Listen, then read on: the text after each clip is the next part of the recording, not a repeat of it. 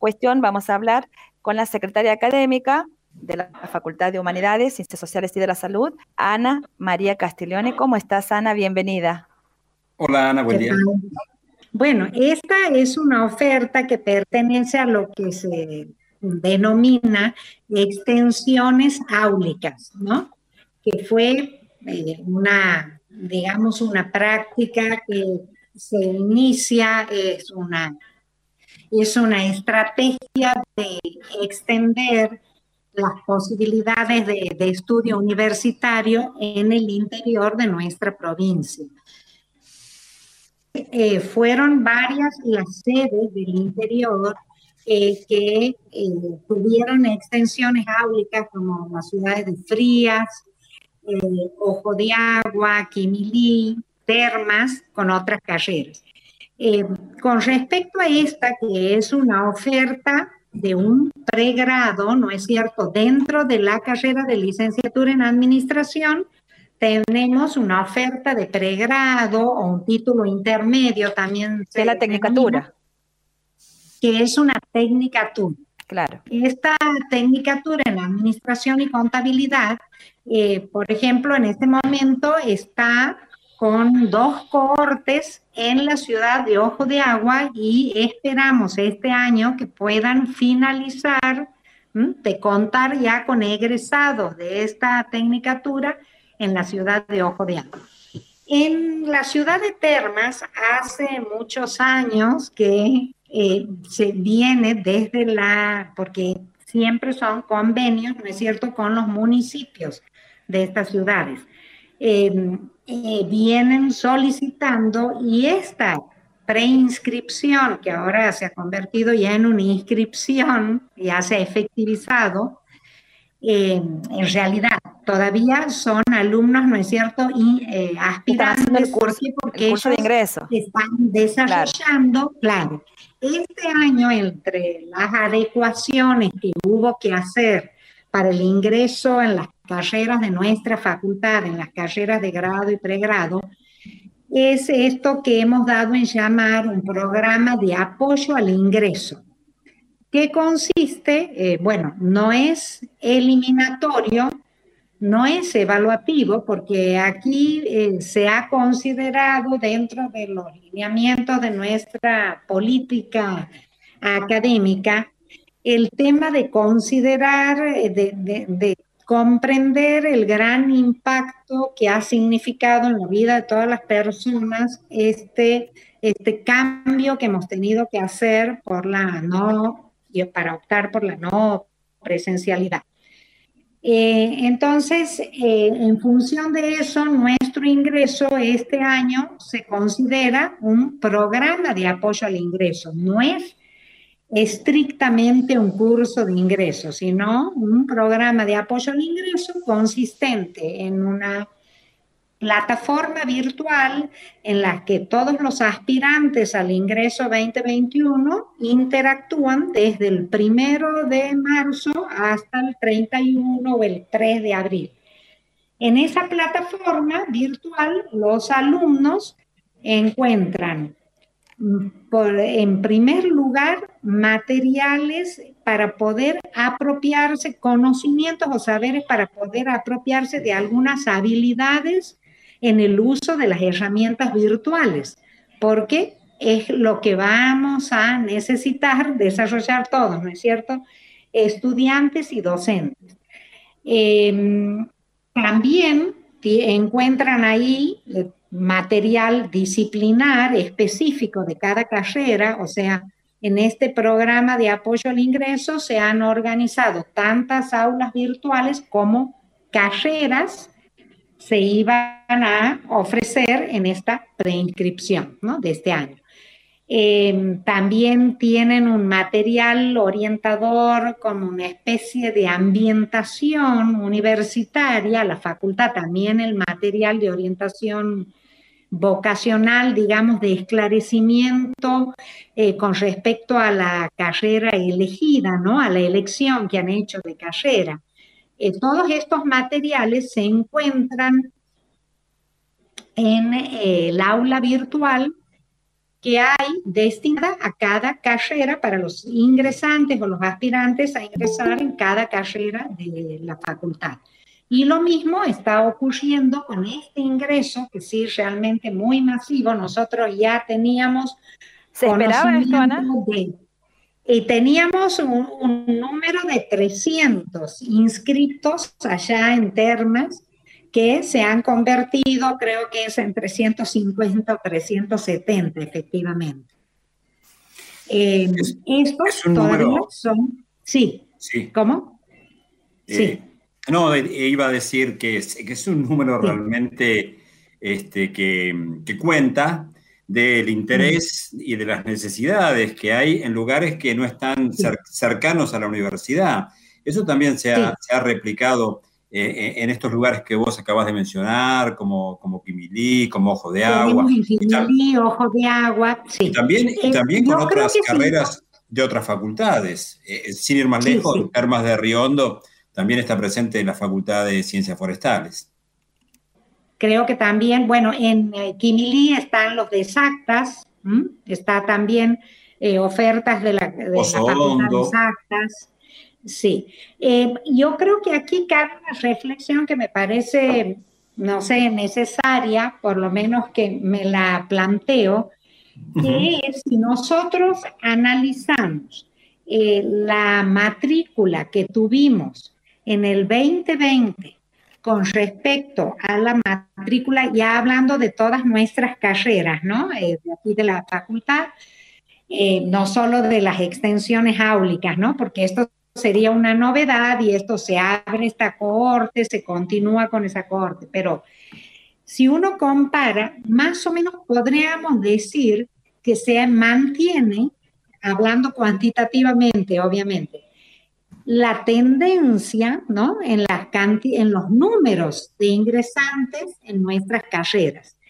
Entonces, la reflexión que me planteo es, quiere decir que contrariamente a nuestro temor y a todos los esfuerzos que se han hecho desde la facultad, que se han producido normativas, adecuaciones de procedimientos para poder seguir trabajando y atendiendo desde la virtualidad, porque estaba impedida la presencialidad, no pareciera que nuestros jóvenes eh, siguen con el mismo interés y ganas o necesidad de forjarse un futuro a través de estudios universitarios, ¿no? Eso me parece muy positivo, que habla muy positivamente de, de nuestra juventud, que uno pensaba en un año tan crítico en todos los aspectos, porque crítico obviamente en la cuestión de salud, crítico en la cuestión económica para tantas familias, crítico en la cuestión anímica, psicológica, por cuántas familias que han tenido, bueno, muchos este, decesos de gente querida. Eso uno pensaba que iban a ser condicionamientos muy, muy fuertes que podían atentar contra el deseo de seguir estudiando. Entonces, nosotros, este, insistíamos mucho en todo momento, sí. en las reuniones, sí, sí, sí. Adelante, adelante, adelante, adelante. No, en las reuniones con docentes nosotros insistíamos y cuando preparábamos este programa de apoyo al ingreso 2021 con esta particularidad, nosotros decíamos en todo momento a los involucrados desde aquí, desde la facultad, lo que no queremos es eh, alejar a nuestros estudiantes. Los queremos retener y queremos mantener vivo el deseo por los estudios universitarios que, nos parece fundamental que tenga nuestra juventud. Ana, uno de los requisitos también en este contexto es la conectividad. Estos aspirantes, estos aspirantes, ¿se puede conocer el origen? ¿Son todos de la ciudad de las Termas? ¿Son de zonas aledañas? Eh, mira, ese dato así concreto del perfil de estos aspirantes eh, no, no lo tendría como para decirte así a ciencia cierta. Lo que sí sabemos y desde el año pasado de todos nuestros estudiantes aún los que viven en la ciudad, que las mayores posibilidades de conectividad eh, son a través de los teléfonos móviles, de los celulares. Entonces, esa es también una recomendación o una consideración que hemos tratado de tener en todo momento y que nos obliga también a todos los que estamos, digamos, o a los que están en el diseño de estos recursos tecnológicos para la mediación pedagógica, para el diseño del aula virtual, para el, la planificación, las comunicaciones que vamos a tener con nuestros alumnos, es que se considere siempre, y entonces es importante porque a veces una aula virtual no es lo mismo diagramarla para una computadora que para la, visualización que va a tener el estudiante, inclusive hasta el proceso de preinscripción. El estudiante lo hace desde su teléfono móvil. Todas estas cuestiones son muy importantes de considerar para comprender después cuando hay, eh, se presentan dificultades en los estudiantes para la conectividad. El 70% eh, se calcula de, la población estudiantil se conecta a través de celulares. Ese es un dato cierto, ¿no? Todo, todo un dato ese. Eh, Ana, mm, estamos hablando con Ana Castiglione, secretaria académica de la Facultad de Humanidades de la UNCE. Quería sumar otra reflexión que a mí me, da vuelta en la cabeza desde hace algunos añitos, eh, y en eso estamos trabajando, por otra parte, con nuestra red de medios, y es el tema de uno de los grandes desafíos de quizás de la provincia, sea justamente eh, gran parte del territorio provincial que tiene algunas cuestiones complicadas y complejas. Eh, ¿qué, opinas vos del aporte que puede hacer la universidad en cuanto al desarrollo? Eh, bueno, eh, por supuesto que todos, todos los que estamos en una institución universitaria y que nos gusta la docencia o que tenemos vocación o pasión por la docencia, bueno, eh, apostamos el 100% de, de, lo fundamental que significa mayor porcentaje de población joven y adulta eh, con una acreditación universitaria.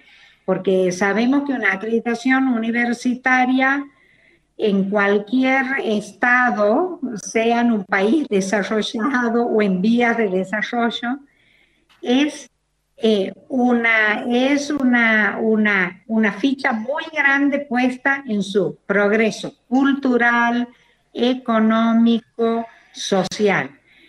Em, entonces, eh, es fundamental este acercamiento que las instituciones educativas pueden y el aporte que pueden hacer para el, el interior provincial.